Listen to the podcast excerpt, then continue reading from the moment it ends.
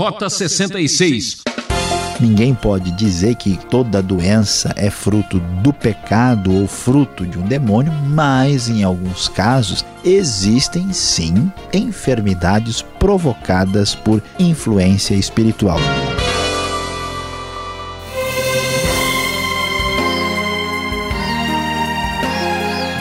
Você já percebeu que o programa Rota 66 está sensacional? Estamos na trilha do Evangelho de Lucas e hoje vamos comentar os capítulos 13 e 14. O professor Luiz Saião fala sobre o tema Decepcionado com Deus. Pois é, quem não ficou frustrado, desanimado e desiludido com os desencontros da vida? Quantos sonhos perdidos, projetos ruídos e planos perdidos, não é mesmo? É nesta hora que questionamos a ação de Deus. Por isso, eu convido você a acompanhar esta reflexão com muita atenção. Talvez você já tenha conversado com uma pessoa ou talvez você mesmo já esteve ou ainda está nesta situação. Quando a gente começa a olhar tudo o que acontece nesse mundo e a gente vê tanta desgraça, tanto problema, tanta coisa fora de lugar, que a gente fica tão desanimado. E quando a gente vai olhar, vamos dizer assim, para as igrejas, para as religiões, para as pessoas religiosas, a gente acaba passando por uma frustração tão grande. E aí esse tipo de sentimento acaba, vamos dizer, piorando e a gente se sente decepcionado com tudo e nessa atitude às vezes a pessoa amplia o sentimento do seu coração até os céus e diz: Eu estou chateado, decepcionado com Deus. A gente pensa que isso é coisa nossa da sociedade secularizada, mas na verdade isso já acontecia na antiguidade, basta ler alguns dos salmos para a gente perceber isso. Pois é, quando a gente lê Lucas 13, 14, você sabe que na verdade dá um desânimo tão grande, porque veja só o que acontece. Logo no começo do capítulo 13, a gente ouve aqui, a partir do texto, que algumas pessoas foram falar com Jesus que Pilatos tinha lá misturado o sangue de alguns galileus com seus sacrifícios, ou seja, numa espécie de situação em que eles foram punidos fortemente pelo governo romano. E aí a ideia que um religioso tinha era assim, puxa, então esses galileus sofreram isso porque eles eram realmente muito pecadores. Jesus disse, quer saber de uma coisa? A grande verdade é que todos vocês estão na mesma situação. Não fique pensando que quem passa por um acidente, por um sofrimento muito grande, está aí na UTI do hospital, é pior do que os outros. Na verdade, todo mundo é ruim do mesmo jeito, todo mundo está na mesma situação. E Jesus, é, então, uh, prossegue e vai dizer o seguinte: ele conta aí uma uh, pequena parábola a respeito de uma figueira que foi plantada na vinha de um homem. Ele foi procurar fruto, lá não encontrou e disse ao que cuidava da vinha: Faz três anos que eu venho procurar fruto nessa figueira, não acho, então vamos cortar. Para que deixar esta a planta inutilizar a terra. Então ele o homem negociou mais um ano e vamos esperar. Se der um fruto, tudo bem. Se não der, vamos cortar. A ideia é que está todo mundo debaixo da mesma situação. Ou seja, às vezes não é só uma pessoa que está aborrecida, frustrada, não é só um que está decepcionado, está decepcionado, está todo mundo decepcionado, quanta coisa ruim acontecendo. Pois é, não sei se o ouvinte vai querer continuar ouvindo esse programa, talvez valha a pena até tentar ouvir uma outra coisa, mas vamos lá, quem sabe a gente chega aqui numa definição mais interessante. Aí, o texto nos conta a história de uma mulher, uma mulher que vivia presa por um espírito mau que a mantinha doente durante 18 anos. Ela andava encurvada, estava numa situação muito difícil e ela foi procurar uh, Jesus para ser curada. Jesus a curou com o seu poder. Mulher, você está livre da sua doença e ela passou a louvar a Deus. O que, que você imagina que deveria ter acontecido? O pessoal devia ter marcado uma festa, devia ter feito aquele momento especial de comemoração que nada. O pessoal mais religioso, a turma que estava lá, ficou revoltada porque ela fez isso no dia de sábado.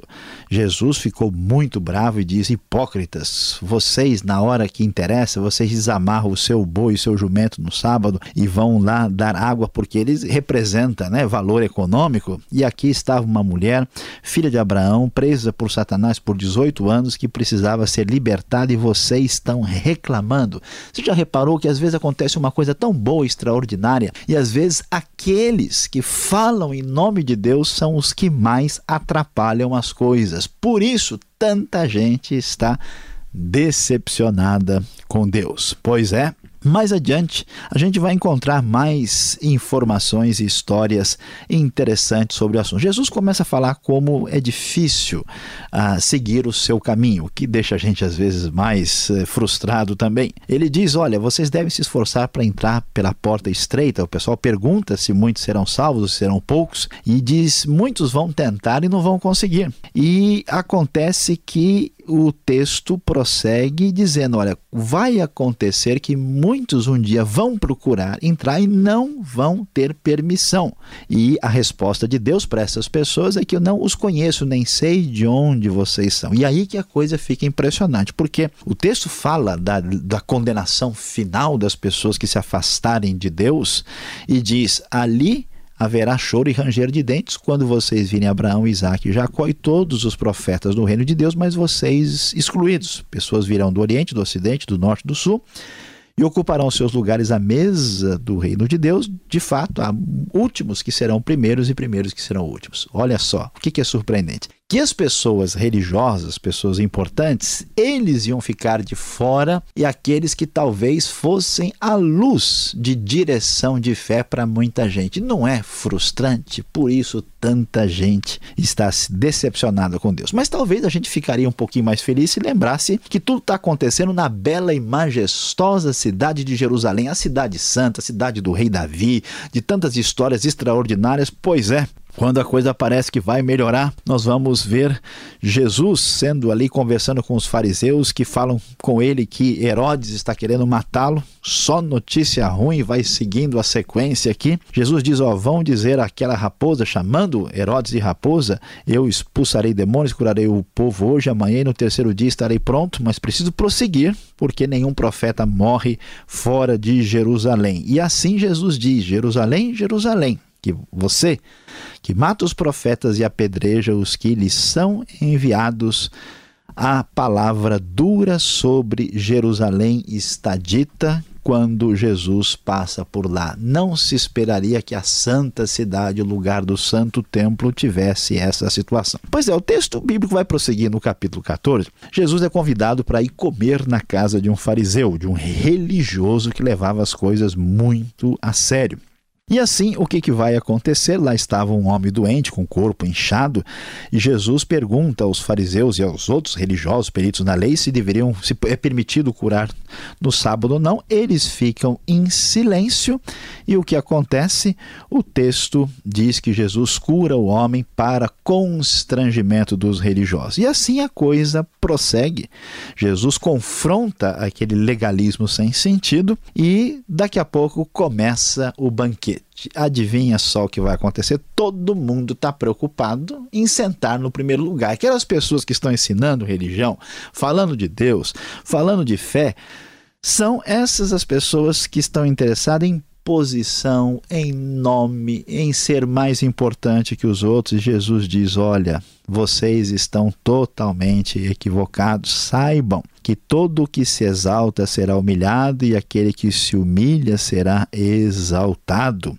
A grande verdade é que vocês não podem caminhar dessa forma, nesta mesma direção. Portanto, olhando para esta situação, vamos de fato ver que a perspectiva religiosa, né, os enfoques que recebemos na vida, o exemplo de tanta gente envolvida com fé e religião, muitas vezes é frustrante e dá para a gente entender porque há tantas pessoas decepcionadas com Deus. O texto bíblico ainda vai mencionar a famosa parábola do grande banquete, que vai ser importante para a nossa reflexão.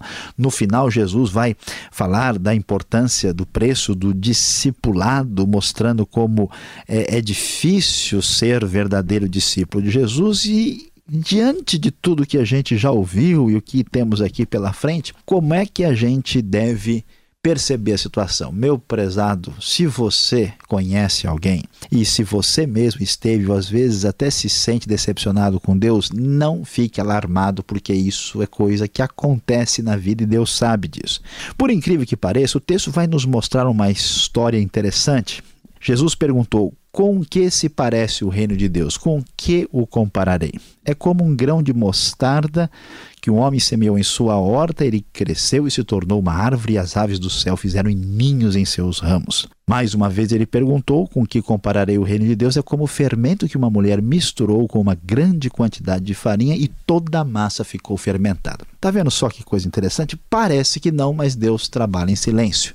Mesmo que a religião decepcione, mesmo que a relação com a instituição religiosa seja pior, mesmo que haja tanta gente hipócrita fazendo loucura e bobagem, Deus continua vivo e o reino cresce em silêncio sem que muita gente possa perceber. Deus é vitorioso e fará com que essa sua vitória se manifeste um dia. Portanto, nós temos como lidar com essa decepção, porque Deus está trabalhando. A segunda coisa importante, especial, entender que parte do problema do que estamos vendo é um problema nosso, né? Porque às vezes a gente reclama do mundo, reclama da política, reclama do governo, reclama da igreja, reclama de todo mundo. E talvez não pare para reclamar da gente mesmo. Jesus diz: Olha, se vocês todos não se arrependerem, todos vocês também perecerão. Nós não somos melhores do que ninguém. Portanto, vale a pena prestar atenção no texto que diz sobre o preço do discipulado. Jesus disse: Se alguém vem a mim e ama seu pai, sua mãe, mulher, filhos, irmãos, irmãs, até a própria vida mais do que a mim, não pode ser meu discípulo. Quem não carrega sua cruz e não me segue, não pode ser meu discípulo. Qual de vocês, se quiser construir uma torre, primeiro não se assenta, calcula o preço para ver se tem dinheiro para completá-la, se lança o alicerce e não consegue terminar, todos vão rir dele. Esse homem começou algo que ele não consegue depois terminar. Pois é, prezado ouvinte, a pergunta é: o quanto você está disposto a abrir mão do seu próprio conforto ou dos seus próprios interesses para fazer deste mundo um lugar melhor? Sabe como é que a gente lida com essa decepção que a gente tem em relação ao próprio Deus? A gente pode ser curado entendendo que Deus age de uma forma que a gente não percebe e assumindo um compromisso de colocar Jesus Cristo e os seus ensinos, assumindo um discipulado, tendo Jesus como o primeiro lugar da nossa vida. Se olharmos para Deus e assumirmos a nossa parte na construção de uma realidade melhor, certamente poucos se sentirão decepcionados com Deus.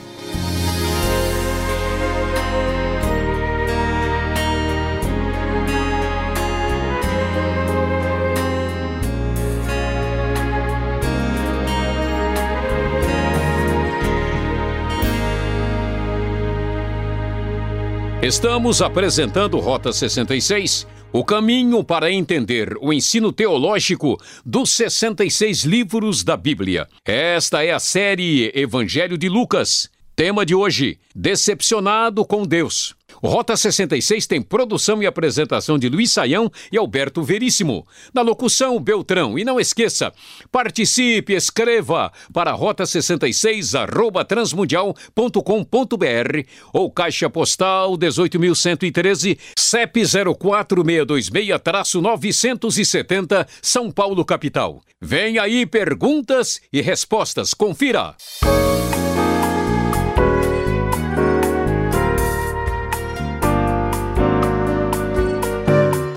Vamos tirar as dúvidas com as perguntas ao professor Luiz Saião. Lucas, você acompanhou capítulos 13 e 14. Professor, será que essa história aí dos galileus não prova aquela tese de que aqui se faz, aqui se paga, então?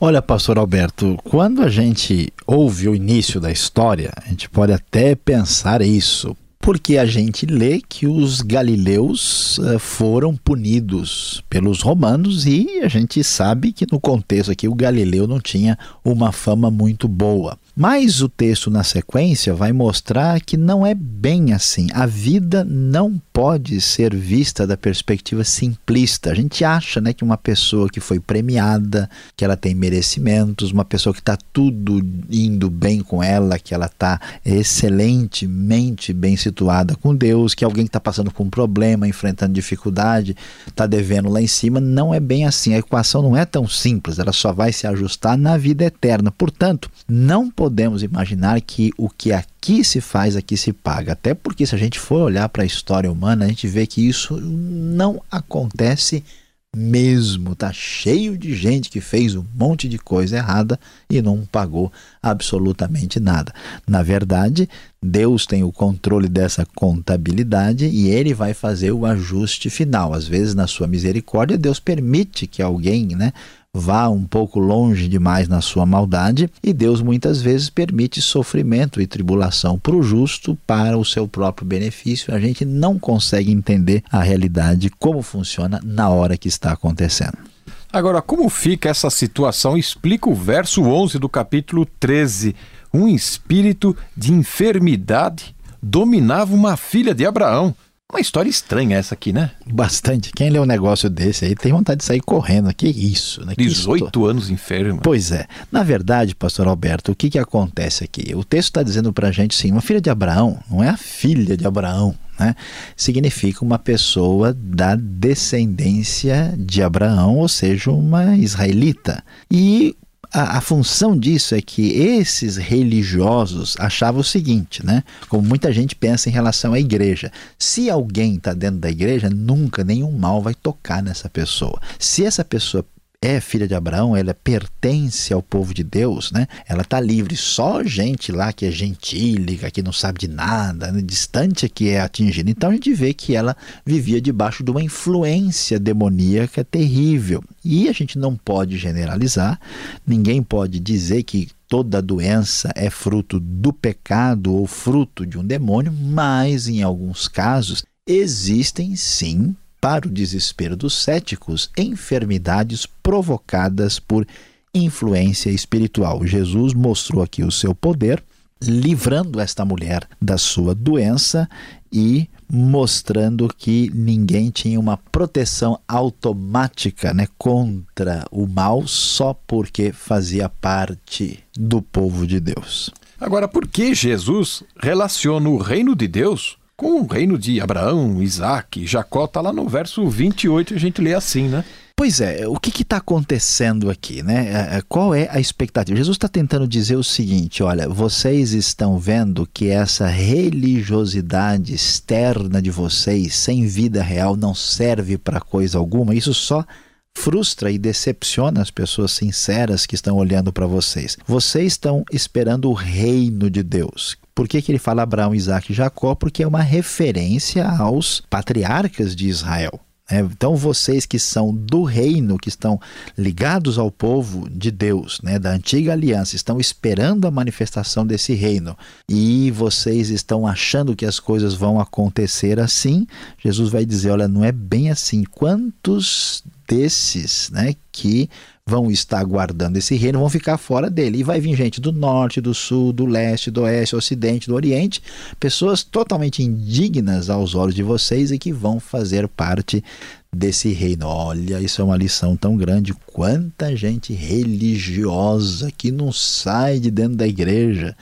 Talvez esteja longe do reino de Deus e pessoas que a gente nem imagina podem estar muito mais próximas de Deus do que a gente possa imaginar. Agora vamos para o nosso noticiário do dia. Jerusalém. Qual o problema de Jerusalém, a cidade santa? Será destruída, mas qual a razão disso tudo? Pois é, pastor Alberto, Jesus está batendo de frente aqui contra o orgulho religioso que havia aqui uh, por parte desses religiosos da época. E eles assim estavam, né, aí pensando na cidade santa. Já era para eles terem entendido que Jerusalém já fora destruída no passado, né, e que o pessoal disse que não iria acontecer. Eles diziam: não, aqui está o templo de Deus, isso nunca vai ser ah, atingido aí pelos pagãos. No entanto, a cidade fora destruída e eles estavam assim descansados de maneira equivocada. E em vez da cidade né, e dos seus habitantes serem assim pessoas extraordinariamente santas que nada, eles tinham um histórico de quê? De rejeição da palavra de Deus. Jesus diz: Quantas vezes eu quis reunir os seus filhos como a galinha reúne os pintinhos debaixo das asas e vocês não quiseram.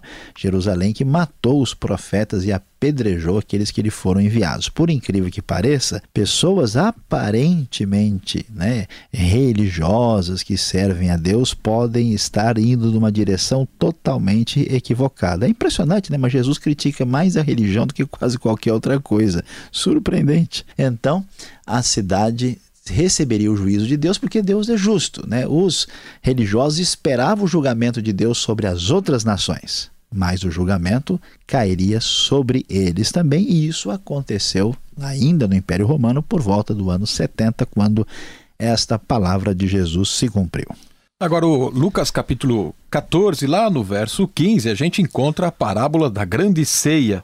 Qual é o ensino desta parábola e por que Jesus falou dela aqui, neste meio aqui, nesse contexto? É interessante. O assunto tem a ver com aquela atitude desinteressada pelas coisas de Deus. Né? Jesus fala que um homem preparou lá um grande banquete, né? Assim a tradução da NVI deixa um pouquinho mais claro e convidou muita gente. O que acontece? Na hora de ir, não, olha, eu não posso, não dá, eu comprei uma propriedade, eu, isso tem prioridade para mim. Né? O outro, não, comprei cinco juntas de bois e não posso também. Ah, o outro, eu, eu vou me, acabei de casar, agora não dá, né? Jesus diz, faz o seguinte, né? Falou o servo, falou para o seu senhor, vá rapidamente pelas ruas e becos da cidade e traga pobres, aleijados, cegos e mancos. Ou seja, aqueles que foram convidados, rejeitados. Então, agora é a hora daqueles que ninguém esperava.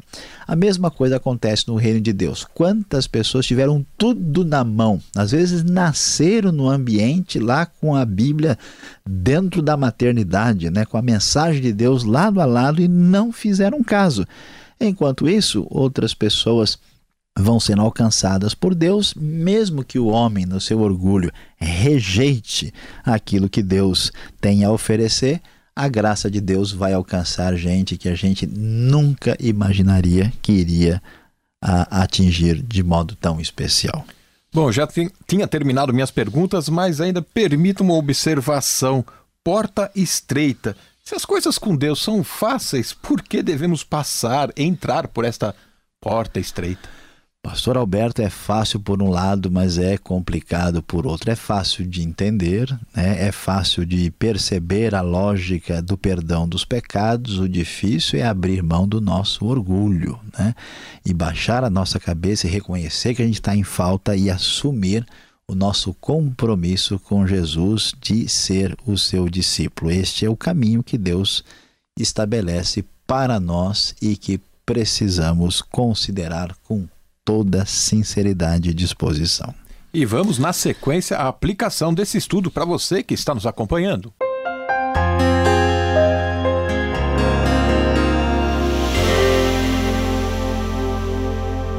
Prezado ouvinte, você hoje acompanhou o nosso estudo no Rota 66, capítulos 13 e 14 do Evangelho de Lucas. É, você ouviu o tema decepcionado com Deus. Que coisa complicada! Tanta atitude religiosa fora do lugar, equivocada. E a gente se sente mesmo frustrado e aborrecido, né, com esse tipo de coisa. Talvez essa tenha sido a sua experiência ou pelo menos você já passou por isso.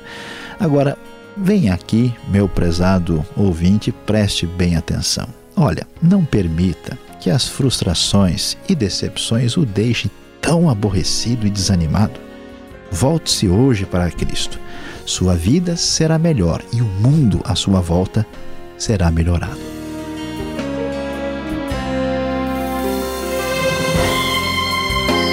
Terminamos mais um Rota 66. Obrigado pelo carinho e audiência e volte a sintonizar esta emissora neste horário. Rota 66 é uma realização transmundial. E visite o site transmundial.com.br. Deus o abençoe e até o próximo.